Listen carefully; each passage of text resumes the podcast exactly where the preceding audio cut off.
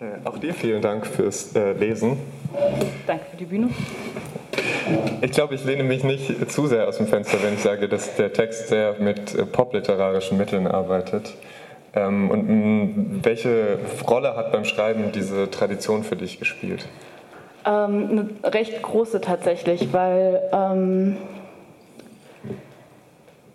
auf der einen Seite ging es um so einen Erzählertyp oder um so eine Art von Figur, die was klassischerweise immer eine Männerfigur ist, die so Sachen macht. Und dann ist ja das Argument oft zu sagen, dass ähm, naja, sozusagen, dass das dann so für die naja, für so einen zeitgenössischen Modus des Lebens steht oder für so eine, keine Ahnung, gewisse Lebensart oder für so einen gewissen Typus von Männlichkeit, der existiert, den man abbilden kann. Und ich dachte mir, es wäre vielleicht ganz interessant, wie man das wahrnimmt, wenn man das mal umdrehen würde. Ähm, was, was, waren so die, die, interessanten Effekte, als du es dann umgedreht hast? Also was waren vielleicht so auch die, die Sachen, die dich dann überrascht haben? Ja, richtig krass fand ich, dass wenn man das umdreht, dass es auf einmal lustig ist. Also, oder mir ging es auf jeden Fall beim Schreiben so, dass ich das umgedreht habe, auf einmal fand ich das so lustig, während man, wenn man das so bei Kracht oder Barre oder, weiß ich nicht, Alice liest, das ja immer so todernst und wahnsinnig traurig und ganz, ach, die schlimme Gesellschaft etc. etc. ist. Und weiß ich nicht, wenn man halt genau dieselben Gesten, genau denselben Modus, genau diesen Duktus irgendwie quasi anders verwendet, denkt man immer so, hö. Also ich würde sagen, die Reaktion hat ähm, aber gab es denn auch, also äh, von dieser Tradition ähm, Elemente, die du irgendwie weitererzählen wolltest, also wo du gedacht hast, die will ich jetzt vielleicht nicht eins zu eins übernehmen, aber irgendwie modernisieren? Du meinst stilistisch oder inhaltlich?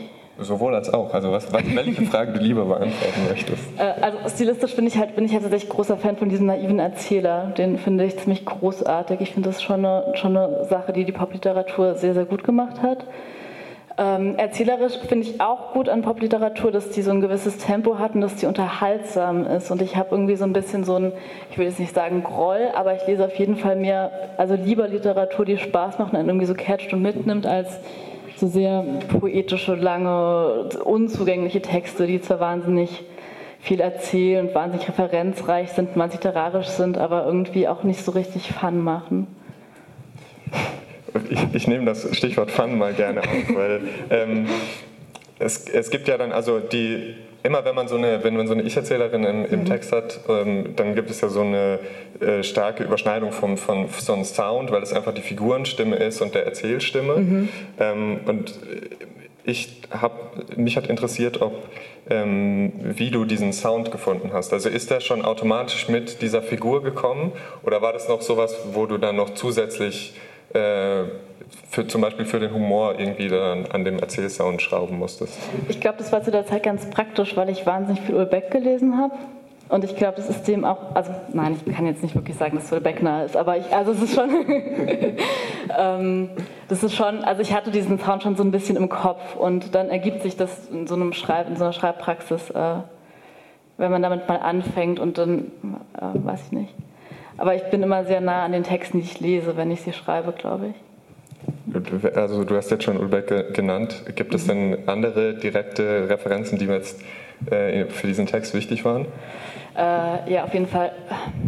Faserland, würde ich sagen, ist eine direkte Referenz. Dann ah, Christian Opinion, falls du die gelesen hast. Ich weiß nicht, aber die. die okay. äh, weil ich auch finde, dass die großartige Kurzgeschichten schreibt, die so ein. Äh, wo immer so weirder Shit passiert. Und das finde ich ganz großartig. Ähm, Alice würde ich auch noch sagen, ja.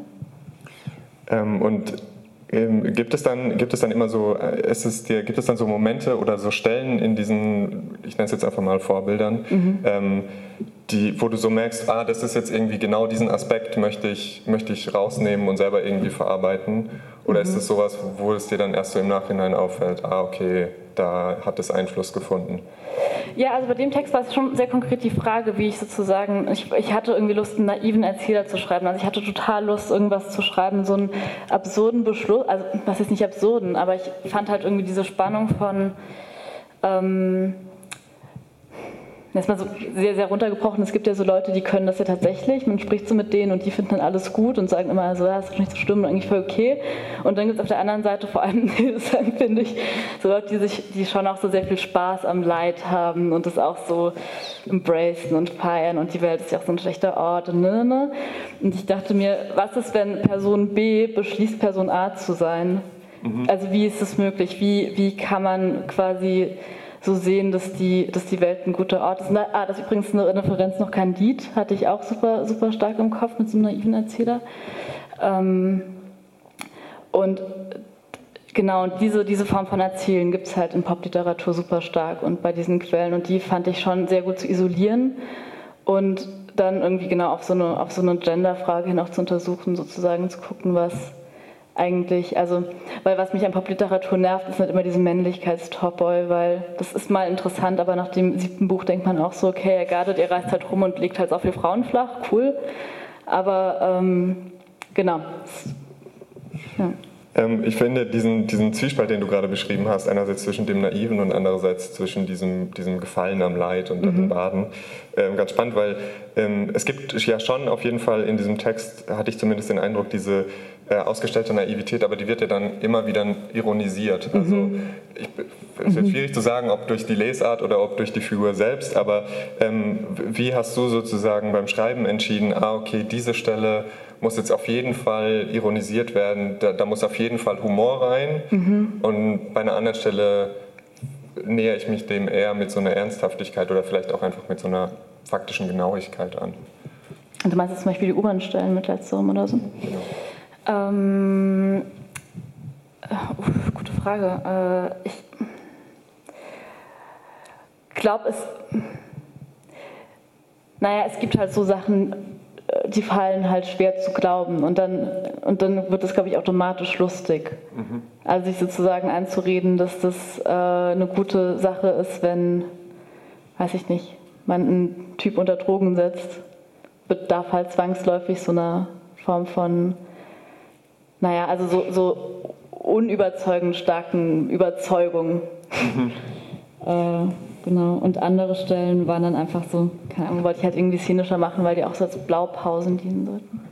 Ähm, als, als, letzte Frage, auch weil du das gerade selber angesprochen hast, ähm, immer wenn man, wenn man Witze macht und immer wenn man Humor in äh, hat es jetzt meistens zur Folge, dass äh, sich über irgendetwas oder über irgendjemanden lustig gemacht wird.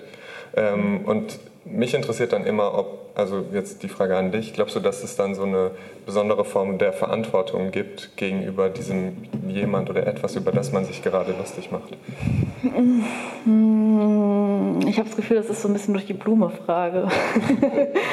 Ich habe sie, so, also hab sie so formuliert, dass, dass man, glaube ich, auf viele Art darauf antworten kann. Das, das, war eigentlich so die Hoffnung, die ich dahinter hatte. Willst, willst du mir sagen, was du eigentlich meinst? Naja, ich glaube, also so dies, es ist ja immer so diese Frage von... Äh, gibt es Themen, über die man sich nicht lustig machen darf? Und wenn, ah, dann gibt es -hmm. nur so eine bestimmte Art und Weise. Und die Frage mhm. war so ein bisschen, wo du diese Grenze ziehst. Also falls es sie überhaupt gibt für dich, kannst du ja auch sagen, whatever, wenn es lustig ist, lustig.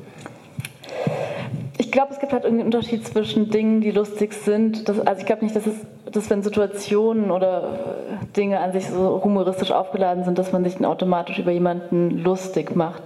Also ich finde irgendwie über so Geistesgesinnungen, gerade wenn die ins Dogmatische gehen, so ein bisschen muss man sich ein bisschen lustig machen. Und weil die Figur ja so beides hat, also auf der einen Seite so ein also in meiner Konzeption so ein Hintergrund von so dogmatischem Leid und auf der anderen Seite so eine Idee von dogmatischer, alles ist gut und ich freelance Shit und Kram.